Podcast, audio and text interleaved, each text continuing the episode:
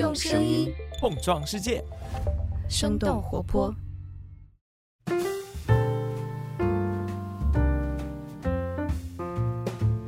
嗨，大家好，欢迎收听《声东击西》，我们一起用对话来发现更大的世界。我是徐涛。之前我们做过一期节目，讲如果选择不上大学，那会怎么样？现在我们可以再问一遍类似的问题，但更加进一步。这个问题是：如果不上高中，那这个孩子的未来会如何？我们并不是凭空提出了这个问题，因为在几个月前，普智分流的政策引起了一些恐慌。而现在，随着上半学期结束，初中毕业班的孩子们为最后的冲刺在做准备。他们中有一些人终将无缘高中，那这会对他们的未来产生什么样的影响？职业教育又应该给他们带来什么样的未来？今天和我来聊这个话题的是教育研究者向新，他在2009年高中毕业最后一年，和同学王向一起创立了青草公益组织。这个组织是帮助那些在广州没有户籍的流动儿童们。他随后又在哈佛大学教育学院取得了教育学博士学位，现在留校担任讲师和博士后研究员。也是在青草公益组织的时候，向新是对职业教育有了更多的第一手的信息和深入的了解。因为在很长一段时间里，没有本地户籍的流动儿童更大比例的无法进入公办高中，只能被动选择职业教育。那这次对话其实是在两个月前，而且接下来你听到的只是当时交谈的一部分，所以也许开头你会觉得有点突兀，但依然希望你能够喜欢之后的这些对话和分享。当大家在说这个教育的事儿的时候，其实它都很模糊的嘛。就我们究竟在说普高是什么，职业教育是什么，都很模糊。那对于你一个可能有教育学背景的人，并且在这方面已经做了很多事儿的人，你会觉得在整个教育的图谱当中，职业教育就为什么需要它存在呢？其实这个问题要看从谁的角度上来来看，从国家还有从整一个社会发展的角度上来看，这个教育类型它必须要存在最基本的一个因素是，就是以社会的分工嘛。咱们社会是需要各种各样不同的劳动者的。那有一些劳动者是呃所谓的从事可能我们说读高中上大学的主流的这些专业，都是所谓的这种高级脑力劳动的工作者啊。但是也还需要很多其他类型的工作者啊。那尤其是在从我们未来的这个社会发展的方向上来看，其实对掌握这种高级和复杂的技术的这一类劳动者的需求，其实依然会是非常巨大，而且。它的需求甚至可能是增加的，因为我们生活当中各种各样啊复杂的这个呃就是生产技术啊，还有生活应用的技术都越来越多了。举个最简单的例子。工厂原来，呃，可能在你纯手手工操作的年代，你要成为一个工厂工人，并不需要经过特别的职业教育培训，对吧？你可能到现场，它有个流水线，呃，劳动者能够识字，然后他能够理解得了我在每一个步骤需要做什么，他看两天，或者是跟着师傅学两天，他就学会了。啊，但是在咱们现在的这个时代，呢很多呃，就是一方面是原来这种。比较单纯的重复性劳动的这一类的工作岗位，其实是在越来越消失的，因为他们被机器取代了，甚至现在是被更智能的智能机器所取代了啊！但是智能机器它并不是说完全脱离人去操作运行的，它其实需要很多的人去运营它，然后去呃维护它，包括去参与它的就是研发呀、调试啊各种各样的环节。那这些都是属于有一定技术含量的这种技术工人。当然，我们还有就是服务业的劳动者。比如说酒店的服务业、旅游服务业这些一线的从业人员，就是他虽然不一定需要你可能掌握高等数学，但是是需要去进行系统学习的啊。那么职业教育的存在，其实就是作为一个正式的教育体系里面去去系统化的去培养这些。不同类型的有一定职业技能的人才的一个途径。当然，在虽然职业教育学校可能是呃，就是它的历史是相对比较短的，但是呃，职业教育的历史当然是非常长的。就是我们再往长一点回去去看的话，远在职业学校产生之前。那你就有很多学徒制，就是职业教育是发生在学徒制里面的嘛。那最早子承父业，其实甚至是职业教育是发生在家庭里面的。呃，那木匠的儿子成为木匠，他其实就是从小就跟着自己的父亲去做，或者是在家庭之外的话，那可能是我把孩子送到哪个匠人的家里去给他当学徒。呃，然后在这个过程中，他就学得了这些职业的技能。那也是进入了近现代之后，我们的这种就职业技术的传承，就是慢慢的脱离了家庭。呃，首先脱离了家庭，然后现在也很大程度上已经脱离了这种传统的师徒制，进入了这个现代化学校的这个体系里面，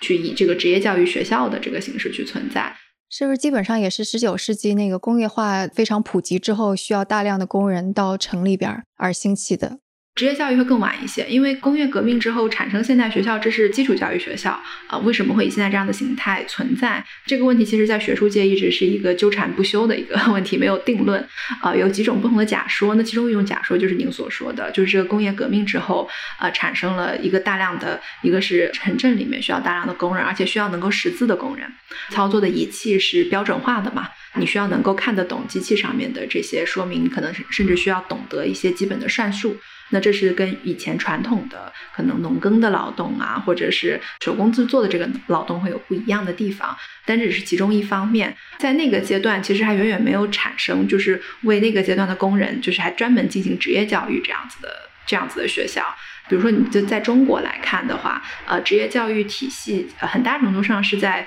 新中国成立之后，它才慢慢形成我们现在所熟知的这个形态。早期它产生的时候，其实很重要的，你可以说是社会或者是政治的一个原因，就是咱们的基础教育普及了，但是我们高等教育资源非常有限。那当你有大量的这个初中毕业生，就是那个时候普及还没有达到说现在普九的这个普及哈，但是新中国刚成立的早期的那一二十年，就是呃我们的扫盲是做的非常成功的嘛，基本的这个小学教育是非常成功的。那有更多的小学毕业生、初中毕业生，他们有进一步接受教育的这个意愿和需求。但是我们的高中非常非常的少，大学更加更加的少。其实这个供和求是非常的不平衡的。那所以在当时去建设中等职业学校，就是相当重要的一个一个动因。其实也是去满足这些已经接受了基础教育，但是会被那个高中教育和高等教育筛选掉的，呃，这一些学生和家庭他们的教育需求。我们其实需要更多有文化的劳动者的，但是我们所谓纯文化教育的这条路径，就现在没有这么多资源，我可能暂时也不需要培养这么多的啊，就是大学毕业生、高中毕业生，咱们就建另外一些类型的学校。那个时候，可能最早是就是技术学校和专业学校，呃，去建立的专业学校，主要是可能培养像老师啊，当时中师、中等师范学院，它就属于其中一个类型的中专，其实地位是非常高的。一来是因为它免费，那这个对于广大就是贫寒家庭的学学子来说很大的一个吸引。然后另外一个，它也是成为教师的主要的路径，而教师就是其实已在当时的社会里面已经是一个相当有社会地位，就已经是文化人了。在那个年代，因为那个年代就能考上高中和读大学，那真的就是凤毛麟角嘛。当然，我们现在的这个社会环境就已经呃非常的不一样了。现在一个最大的一个变化是，呃，高等教育也基本上进入普及化的阶段了。咱们大学生的比例已经非常的高了。高中教育的话呢，也是呃基本上就是按照官方数据的话，毛入学率那得也是百分之九十几了。大家都已经在谈，可能要把义务教育变成十二年了。这个环境已经发生了变化。那像原来中师基本上已经不再有任何的中等职业教育学校，像三四十年前的中等师范学校那样享有那么高的地位。高等教育已经扩张到呃可以让社会上绝大多数人都把高等教育作为我的目标，但它又没有扩大到第一，它没有扩大到真的所有人我都可以去读本科，对吧？另外一个方面就是读本科这件事情其实变得更加普及了之后，就本科内部又出现了很大的。划分就是大家现在觉得读本科还不够，就是我可能要读一个九八五、二幺幺双一流的高校，就是那才真的是硬通货，对吧？社会学的角度上来说，就会说这个是就文凭社会嘛，文凭在贬值了，大家整体的受教育程度提高了，所以你的这个文凭竞争会变得更加的激烈。那这几个因素综合的作用之下，会进入到现在这样子一个境况，就是基本上所有的孩子都会上接受高中阶段的教育，他要么是读普高，要么是读中职，但是呢。就是现在，大家会觉得说是是差生才读中职，因为一个是能读普高的孩子是挺多的，另外一个就是所谓大家觉得可能比较有地位、比较体面的那些呃职业，基本上都要要求本科文凭，甚至是要求一个就是很好的本科文凭、研究生文凭啊，你才有机会进入。就大家呃，对于很多家庭来说，就是你没有去考到本科，那你读中职出来做的这些工作，可能在很多的学生和家长看来，就是依然是呃社会地位相对比较低的这种工作。确实是这个样子，这个跟咱们社会分工就是有差异。我们虽然说三百六十五行，行行出状元，然后每一个行业呃都是值得尊重的，但是事实上，大家咱们社会上很多的人呃对不同行业的人态度是很不一样的嘛，对吧？可能觉得酒店的服务员他所获得的这个社会的认可和尊重，可能跟一个大学老师那差异还是非常巨大的。对，我觉得现在职业教育它的就是地位很尴尬。如果去拿跟上一个年代去相比的话，就比方说上一个年代，我们说你考上高中，你考上大学，你非常清晰的就是他以后一定从事的是一个更加我们可以说知识分子或者科学家，就这些好像要跟学术研究挂上一点钩，或者是跟管理岗挂上一点钩的这样的一种职业岗位，然后剩下的可能更多的是就具体的你工人也好，或者是老师也好，是这样子的一种感觉。但现在感觉就是，你无论是大学，你出来就会觉得大学学的那些教育 over qualified 的那种感觉，就已经是跟过去的大学生是不一样了。所以我觉得这一点也会让中职就变得很尴尬。就一方面，我们可能会觉得说，那个大学是不是在学校里待的时间太多了，使得这些人才跟劳动力市场就脱钩了。但另外一方面，如果我们说只让小孩子止步于中职的时候，又会觉得。诶他们受的基础教育或者是通识教育是不是不够，使得他们过早的失去了受教育的权利，让他们的潜力没有办法发挥出来，太早的跟职业挂钩起来。我觉得这可能是就当中产阶级听到中职教育要更加百分之五十的占到这样比例的时候的一种感受吧，就他很尴尬。嗯，是的，你可以分成两个层面来看嘛，就是咱们前面在讲的其实是就是为什么要职业教育这个类型的存在啊，这个就是可能最基本的一个层面的问题。然后其次，你在确定就是咱们好需要有偏向就是所谓这个文化类型的呃这种高等教育，还有职业教育这两个大的类型分类之后，那你什么时候分？怎么分，就是另外一个层面的问题。就是现代社会来说，每个国家基本上都会存在职业教育类型，但是在哪个时间节点分啊？然后怎么样进行分流？就是不同的国家其实有很不一样的这个实践。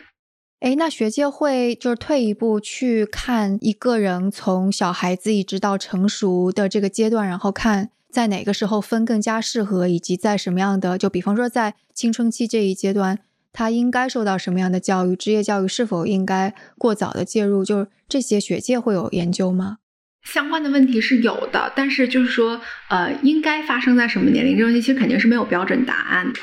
某种来说，一方面，什么时候你都可以说太早了，但是什么时候就是也都不早。就是如果你说是对职业的认知啊和了解，就是咱们这个社会上有什么样的职业，这些其实是越早开始越好的，对吧？甚至是我学习跟职业相关的技能，呃，就这个事情本身也是越早发生越好。就举一些很简单的例子，咱们很多人都会在耳濡目目染中，就是可能学习到一些父母职业相关的东西。就是因为它就在你日常的生活当中，就是说你并没有说，因为我才三岁，所以我不适合学这个东西，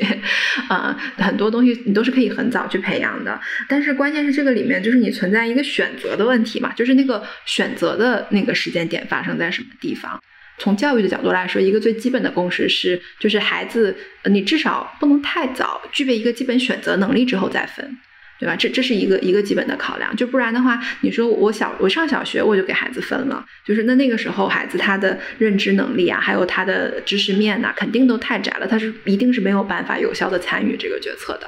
啊，所以一方面的考量，女生觉得至少要等到孩子他自己有一定的决策能力了，就他认知水平达到这个程度了之后再去分。啊，然后那还有一个可能是您所说的，就是是否给了孩子足够的时间，让他的天赋也好，就是还有他的特点也好，去显现出来。就是能看得出来他在每一个呃不同的方向上是不是擅长的，是不是合适的，然后再去进行分类。就是这两点结合起来的话，呃，一般来说大家都会觉得这个至少可能要到十四五岁之后的事情。啊，就是当然欧洲也有一些体系，就是有一些国家呢可能会分得更早，可能在呃就是小升初的时候他就已经进行初步的这个分流了啊，然后在可能像大致有了解，可能像新加坡的话，它也是在。就是小学层面也会有一定的这个分化，当然你也可以看作我们的国家的教育体系可能也存在一定程度上这样的话，但这个分化是隐形的，就是你其实是小升初，你去了一个什么样的初中嘛？虽然初中它都是义务教育，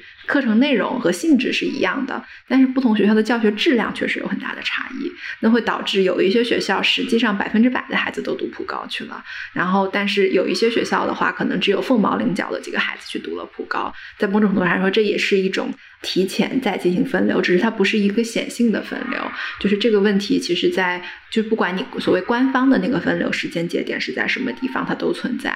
然后另外一个跟这个分怎么分相关的，就是还还有一个就是，其实你的体系它的通透性有多高？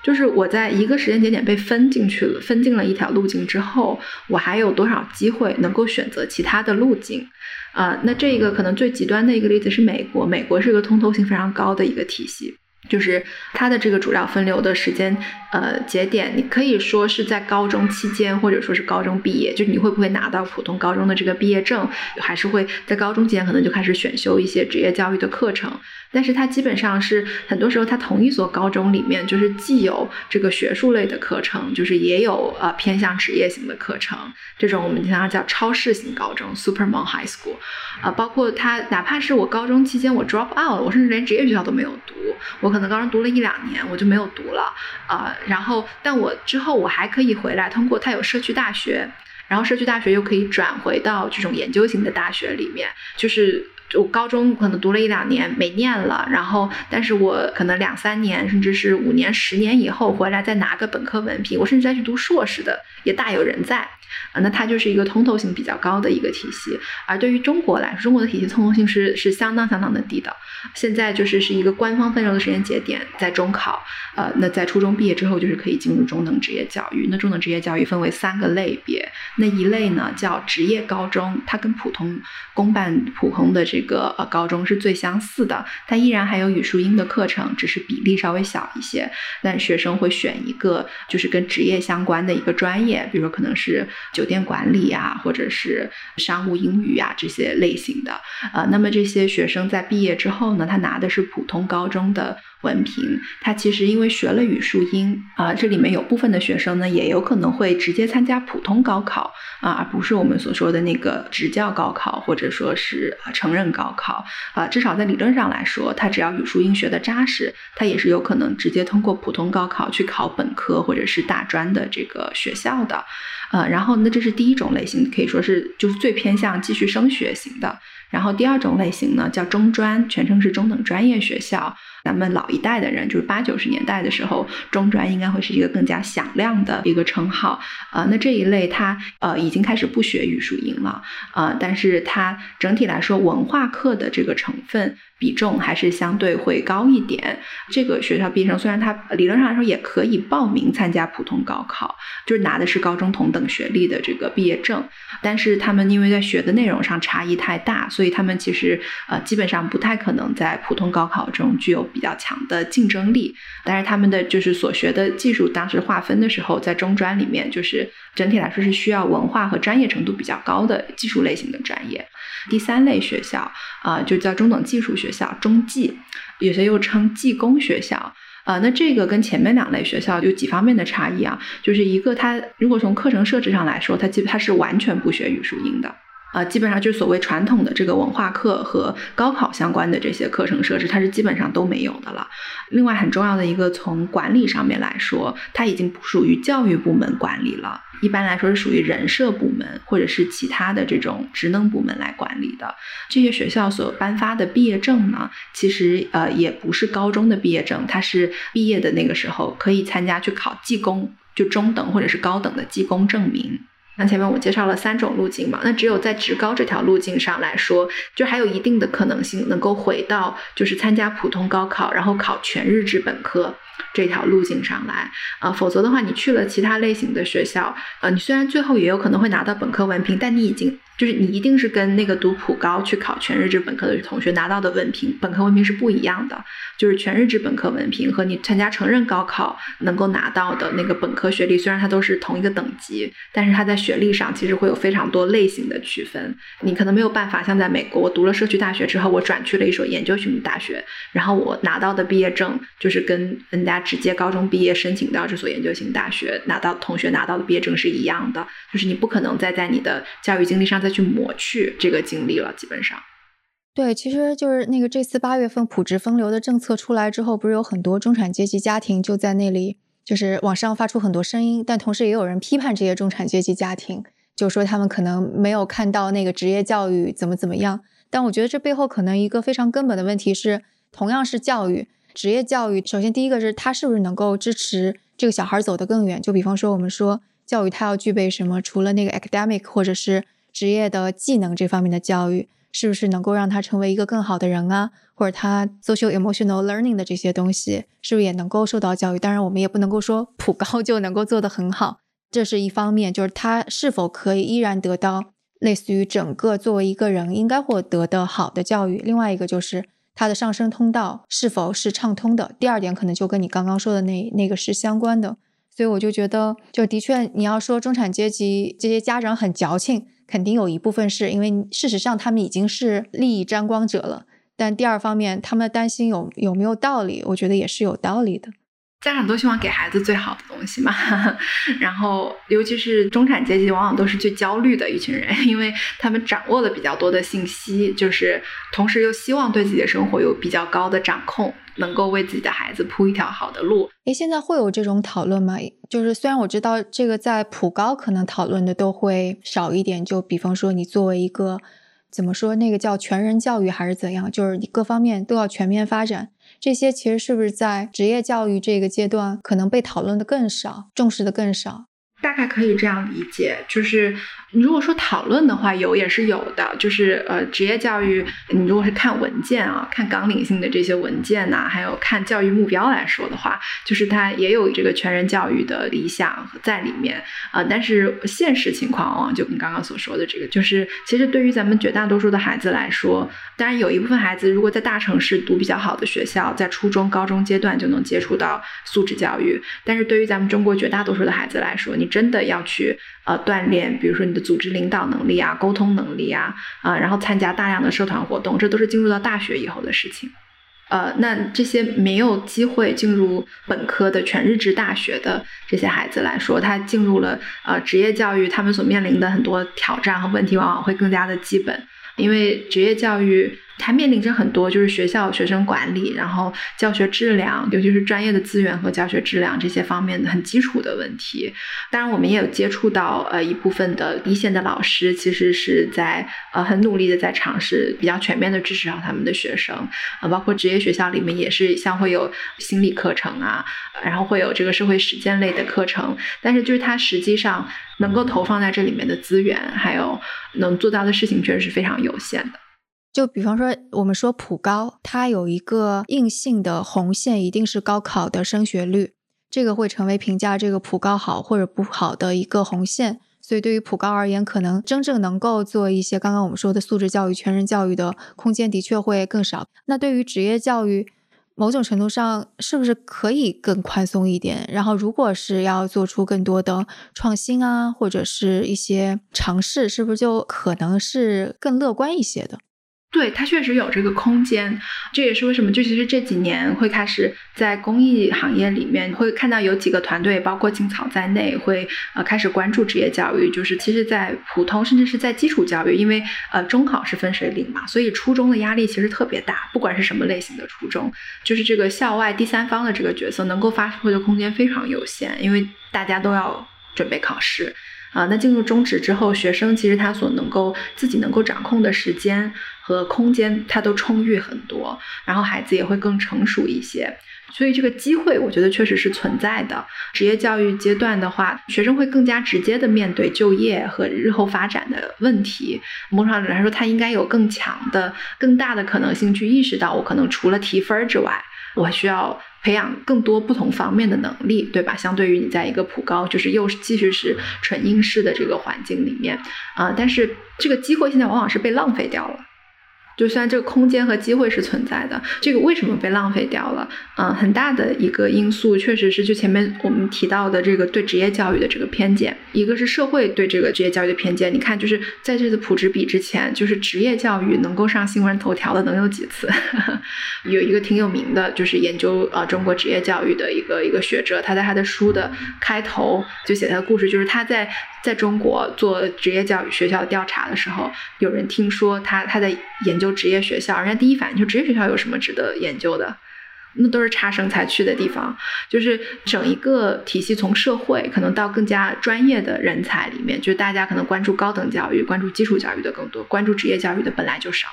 在资源导向上也是这样子。哎，你说的资源导向是指什么？是指国家拨款这些吗？国家拨款是一个方面，就是客观上来说，其实就是如果我没有记错的话，我们如果按照生均办学成本来说，职业教育是比普高要更高的，就是中等职业教育，就是国家的投入是更高。但是这个更高，它也是有这个需求的，因为你你需要用到的各种各样的专业的这些资源会更多嘛。你是普高上课有课时有有老师就可以了，那你要培养汽修的学生，你一定要有实验室，要有设备。资源投入还有很重要的一个方面就是人呐，人的资源，这个是很重要的。就是呃，什么样的人会去读普高，什么样的人会去读中职，然后什么样的老师会去教中职啊？就是同样的这个筛选，我觉得在人才的吸引上，就是因为呃，咱们社会对职业教育的这个相对的忽视和甚至是歧视，那其实愿意在呃中等职业教育里面把自己的职业发展放在这个方向上的人才也是相对少的。因为什么样的教育都离不开这个教的人，或者是设计整个教学制度的人。对，因为钱只是其中的一部分嘛。那最后还还有很重要的一个就是学生的心态呀，就是哪怕是你有资源，但是学生他要发挥他自己的主观能动性，他才能把这些资源给利用起来，对不对？啊，但是像前面讲过的，很大程度上，因为学生在进入中职的时候，大多数学生都觉得自己是被放弃的状态，甚至是自己放弃自己的一个状态，因为他是经过了很多打击。才被扔进职业教育 里面的，而且他去的学校和专业真的也不一定适合他，嗯，所以他都在一个非常别扭的一个空间里面，就是你相当一部分有想法的中职的学生，但他们从整体上来说确实是少数，但他们处于这样的状态，并不是说因为这些学生他自己懒，或者说他天性。就是这样子，而是他在走进职业教育这条路上，也经历了太多的打击，就是他们承受着很多的这个来自外界的偏见和和歧视。他在这个过程当中，他自己的选择权又太少了。我们所接触的学生，他们在呃初一、初二的时候，他们自己其实也不了解政策，他们的家长也不了解。所以很多学生就是你看他初一呃初二认识我们的时候，就是考高中啊这些还是非常有信心的。他们也是临到门槛了，就是才发现，就有些考完之后才发现我怎么考不上，原来我是很困难的。我们甚至还有最早那几年的学生，有的学生真的是在考完拿到了成绩之后。才发现哦，他的邻居就是考的比他还低几十分，但是人家有本地户籍，他们报了同一所学校，那邻居录取了，他没有录取，他才意识到原来就是我要上普高，就是跟其他孩子有本地户籍的孩子那门槛是非常不一样的，这个打击肯定就会是非常大的。那大多数孩子在初三意识到这个问题之后呢，其实都会面临就是心理上要要接受都是很困难的，因为毕竟对于家长啊也好，学生也好，还有整个学校和社会环境里。面来说，大家都还是觉得就是读普高，然后你考大学才是就是所谓好的出路嘛。很多时候对职业教育是有比较强的这个刻板印象，甚至是偏见的，觉得是差生才去读中职这样子的一个印象。所以就是当学生感觉我读不了普高的时候，往往都会有很大的心理落差。就是，但是当然也有也有少数，像我们第一届的学生里面，也有两个就是这个学校里面的非常活跃的呃班干部，成绩在他们班级里面也都是比较好的。那他们当时的分数就是属于搏一搏，是有可能可以考上普通高中的。就当然家里可能那个时候要出赞助费。啊，但是他们两个人都是自己主动选择了，我第一志愿我就报职高，而且就是家里有人就有了解到，啊，他们家附近有一所职高，其实非常的好，是广州呃，应该说就是名气最响，也牌子最老的，教学质量和管理都非常的严格的啊，这样的两所职业高中，那他们俩都报了这个，这个这个这所职高有时候分数线会比呃一些比较差的普高还要高。诶，所以我很好奇，你遇到的那些优秀的学生，但是因为种种原因只能够上职业教育的，有没有一些例子？他们现在怎么样？我自己接触过的学生的话，从第一年参加青岛第一届夏令营的这个学生里面，我前面提到的那两个，初中时候就是班干部，成绩不错，但是主动。呃，选择了中职，呃，重点职高的两个都是女孩子，然后她们读的都是一个是商务英语，一个是酒店管理的这个专业。他们两个人都在职高毕业之后，就是继续升读了大专，就是同样专业的大专。他们的学校也能够提供比较好的这种对口升学的资源，所以对他们来说，就是一上中职，他就已经就在老师那里了解到有这个信息，他们就在为此做准备了。然后他们在呃中职期间也都呃学校安排了就是比较靠谱的这个实习，同时会在毕业的时候，就学校能够给他们对接专业对口的一些就业的这个资源，可能他有比如说。定向的这个企业合作呀，就是参加内部选拔之后就可以直接进去的啊，那都是跟专业比较相关的。这其中一个女孩子是读那个酒店管理的呢，她是最开始刚毕业实习的时候是基层服务员，但是也比较快就能够做到这种组长啊、领班这样子的角色。然后她自己在工作单位里面都会得到比较多的认可，就是能够进入比较好的团队。呃，另外一个学商务英语的同学，他后来是主要从事就是文秘类型的工作，也是跟他的专业相对比较对口的。后来他因为他结婚比较早，那他后来是选择跟他的家人一起创业，就是自己做小生意，开店这样子。就是两个人，我觉得就是很重要的一点，就是去判断他的所谓他们生活过得怎么样。可能你所看到他从事的职业和他的就是收入或者经济水平，这是一个方面。但是很重要的是，就他们两个可能跟我见过的，呃，就是其他一些就在这条路上走得更坎坷的同学，很大的一个差异是因为，呃，他们是走这条路过程当中，他自己的状态会比较好。他会比较主动的，能够去利用身边的这些机会和和资源，然后他会有比较强的方向感，至少是对自己可能职业发展这一方面的，他心态会比较积极嘛。然后呃，他他实际能够后面获得的机会呃也会更多一些。那那个考分比邻居更高，但没有办法考普高那个小孩呢？呃，那个同学就确实经历非常的坎坷了。呃，他后来选中专的专业的时候和选学校的时候呢，是家长可以说是道听途说，可能听到某个亲戚说，哎，有这么一个学校，然后去看了一下，呃，觉得还可以，然后就给孩子报了，给他报的一所一所学校的幼教专业。幸运的是，就是幼教这个专业，他自己也还比较喜欢，就是在这方面还不算是最不幸的，就是被家长报了去自己根本不喜欢的专业的那种那种同学。他专业是还可以，但是呃，问题是在于他家长给他报的那所选的那所学校呢，呃，其实，在幼教对于他们说是一个新开的专业，然后他的专业资源非常的少。按照他们当时那几个同学在那个专业的同学跟我说的话，就是我们图书馆里学校图书馆里。都没有几本跟幼教相关的书，导致这个一个是他们在课程上他上课的体验就是觉得就不是特别好，有些老师他觉得好像讲的也不好呀，然后也没有经验也不是很丰富啊，然后更重要的是到他们开始找实习和最后毕业找工作的时候，学校基本上就没有办法给他这个专业提供支持。呃，那他们完全是自己去找，找这个过程中，你想他那个时候实习也才十七岁嘛，社会经验当然是非常非常有限的。就是他和他同专业的同学，就是在找工作过程都很困难，就是也不能说完全被骗，但是其实很多时候都是被呃一些想要低成本办学，就是有点像压榨员工的这些幼儿园，就是拉去做保育员最基础的这个工作，然后要干很多脏活累活，没有多少学习的机会，幼儿园本身的运作可能也不好。好，就是在他们角度看来就觉得对孩子态度可能也不好。他自己经历了非常好几次，就是这个找工作又换工作，但是他幸运的是他还他自己还就真的还是相对比较喜欢这个专业，想要在这条路上坚持下来，所以他前几年还在考虑就是要不要尝试去读一个成人大专，就是幼教方向的成人大专，可能去通过自修然后参加自考这样子的方式。就当然他要做这个呃选择也是很困难，因为他在后来想要尝试考这个的时候，他还回来还找过我，就是呃就让我帮他看一学校和专业，因为他也是基本上很难分清楚，就是各种各样的这些招生宣传里面哪一个才是靠谱的，然后哪一个项目读下来会拿到是什么样的文凭，到底有什么样的差异。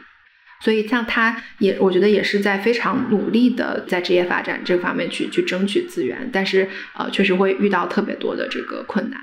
嗯嗯，他有跟你提过他的那个邻居现在怎样吗？这个倒就没有了，因为呃，因为他邻居可能也不是特别熟啊，只是就是只是当时在中考那一下知道，然后还有就是呃，我们其实服务的同学，就像他们搬家都很频繁，搬家转学都很频繁，在幼小的这个阶段。对，是因为需要跟着父母亲的工作变化，对工作变化，然后包括他们自己可能要去，就比如说小学生、初中，或者是初中升升这个高中或者中职，因为选择都很有限嘛，就是你有时候也可能会为了上学而搬家啊，或者是父母就是做生意搬家，也有可能就是房东不再租给你了，或者是你你住的那一片城中村要拆迁了，各种各样的原因。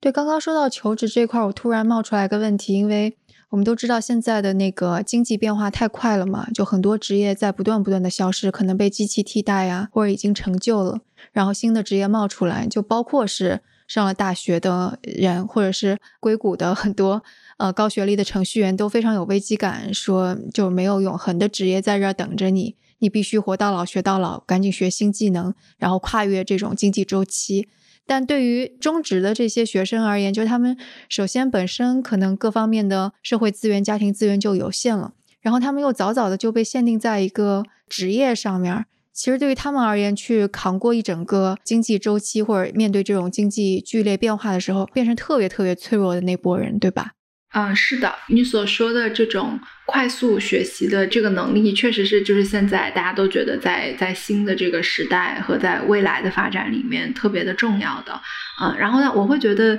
就是这个东西，它它的分化其实发生的更早，因为本质上快速学习的能力，你首先第一个是你要有学习的兴趣，然后然后才是就是你要有学习的这个能力，就你要觉得自己能学。我有想学的东西，这个是前提，然后学习的技能，而这个东西就是非常遗憾的是，呃，这个学习的兴趣和呃热情，我我们现在的基础教育体系非常擅长扼杀。孩子们的学习，天然的学习兴趣和和人，因为太过应试了嘛。然后，而且它是越是在呃这个资源薄弱的地区和学校里面，就是这个扼杀越严重。就是你在可能比较好的幼儿园和这个小学里面，可能现在已经能看到比较这个丰富多样的教学形式，对吧？但是呃，越是在农村学校，然后越是在基层打工子弟学校，你的老师的经验，还有他们的呃就是教育背景也好，还有他自己的状态，职业倦怠感特别强，所以他们就越是在采用这种死记硬背和纯灌输的方式，所以孩子的学习兴趣往往是被扼杀的越快。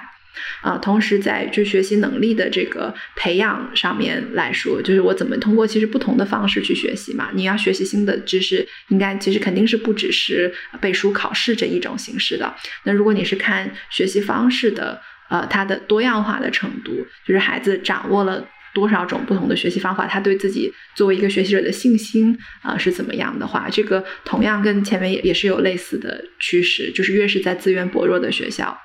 孩子的学习方式越是单一，然后他掌握的这个就所谓的这种学习新知识的能力，普遍来说会更弱一些，因为学校在采用非常单纯灌输的方式在进行教学，而这个其实是某种我们叫去能的，就是你越学越对自己没有信心。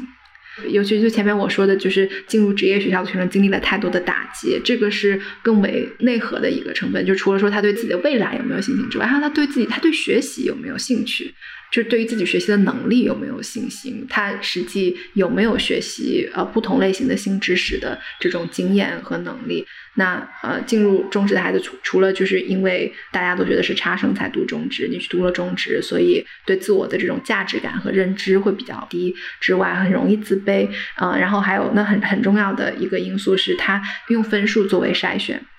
他们其实是一遍一遍被告诉你是不适合学习，你才去读中职的。就是主流的语境里面，实际上大家说学习的时候就只考试。但当我们在说终身学习的时候，你说的其实应该是一个更加广阔的学习啊。但是因为他们是活在那个很狭窄的学习的语境里面的，就最致命的，我觉得其实是这一点，就他进往往在被分流进中职的这个过程，已经让他觉得我就是个不擅长学习的人。对，所以就刚刚我们就是最早先我们提到说那个分流怎么分流，你刚刚有说这个标准是小孩子心智足够成熟，他们能够做选择。但事实上，就分流不是他们自己的选择，甚至就不是他们智商或者能力的选择，就是他们阶层可以这么说吧，阶层和他们能够有的社会资源的一个分流。很大程度上是这样子，因为在尤其小学和初中阶段，就是家里人给不给你做早教，然后呃给不给你上补习班，其实对一个孩子的那个成绩的影响是非常大的。很多人会说，就是补课，就是在越小的时候，就是你似乎看出来的作用会越大嘛。然后可能到初中、高中，尤其进入高中之后，知识的难度增加了，有一些所谓天赋的作用会看得更加明显一些。啊，所以其实，在中考这个时间节点上去进行分流，就是你确实所谓天赋，肯定只是非常小的一部分，就是很大程度上你反映的是他的社会环境和他的呃家庭和他所在的这个社区所拥有的资源。就比方说，如果现在我们的普职分流的这个政策推行下去，让更多的中产阶级的孩子进入到职业教育这个领域，会对这个。现在这种状况发生一些什么改变？比方说会倒逼职业教育去办得更加符合时代要求啊之类，你觉得呢？就是会有这个可能性，很大程度上要看这些政策怎么实际上怎么样去落地。国家层面就是配套的这些资源呐，然后以及在呃职业教育的管理上会出现怎么样的变化？就是你前面说职业教育普职比一比一是今年其实才获得公众的关注，但实际上这个提法已经存在有好几年了。嗯，然后咱们国家其实从一零年开始，就这个二零一零到二零二零的这个教育改革和发展规划纲要里面，就一直在提要提高中等职业教育的在校学生数量和比例的。就是要往一比一这个方向去努力。从历史上面来看，我们的呃国家的这个普职比是几个阶段都是接近一比一的这个比例的。最早是在八十年代中期的时候，它的比例接近一比一，然后后来的话降低过，呃，然后呢，咱们在就二零一零年前后，它也是在接近一比一的那个水平。但是在那之后，就是普高在缓慢增加，而职业教育的这个呃数量是在萎缩的。这个比例的变化，就其实是跟咱们呃人口国家人口数量，就是整体数量的这个变化，以及跟就是呃资源的投放，还有社会的需求都是相关的。那像二零一零年之后的这个呃职业教育，一个是它在校生的。绝对的这个数量在减少，同时它所占的比例也在减少。呃，这个一一部分是我们呃生育率下降嘛，就这个年龄段的人口总数是出现下降了，在这个期间。然后另外一方面呢，就是咱们需求，就是前面啊咱们提到过的，就是从家长和学生程度来说，大家都想上普高考大学。呃，然后这个需求也还包括地方政府的需求，对吧？因为对于地方教育部门来说，要出更好的高考成绩嘛，也是他们很重要的一个目标。所以就是在地方政府层面，就是呃，他也有更大的这个动力去尽可能的扩大这个普高的呃一些这个范围。整体来说，就这种这种双向因素作用之下，我们的呃中职。教育人数在过去的和和比例，在过去这这十年里面都是在下降啊。那像在广州的话，我们之前了解到，像前几年广州的中职教中职学校普遍是招不满的，他们的招生计划完成率都只有百分之六七十啊。为什么呢？就是大家不愿意去读嘛。就是尤其是本地，如果是有一些资源的、家里条件还比较好的家庭，那我孩子真的中考啊没有考上。比较好的普高的话，我可能宁愿送去读民办高中呀，啊，甚至是去其他城市读民办，就我就出国，对我也不愿意去读职业学校，那导致这个招生计划，一个是这些中职学校都在招很多外地的学生，跟农村地区去合作去招生啊，但是依然是招不满的。接下来这条路会怎么走啊？就是我觉得你一定是会多管齐下，才有可能去改变这个状况。对吧？因为中产家庭还是相对来说是拥有的资源比较多的，啊，然后它对应它选择的这个能动性也会更加高一些。呃，如果我们只是强制性的去分流，但是职业教育里面存在的这些问题得不到解决，然后以及社会对于职业教育的这个看法，他们的偏见得不到改善的话，更多中产家庭，我就是我宁愿想办，我会想别的办法。来去避免让我的孩子进入这个没有出路的这个方式，大家会更加疯狂的在初中阶段去补课，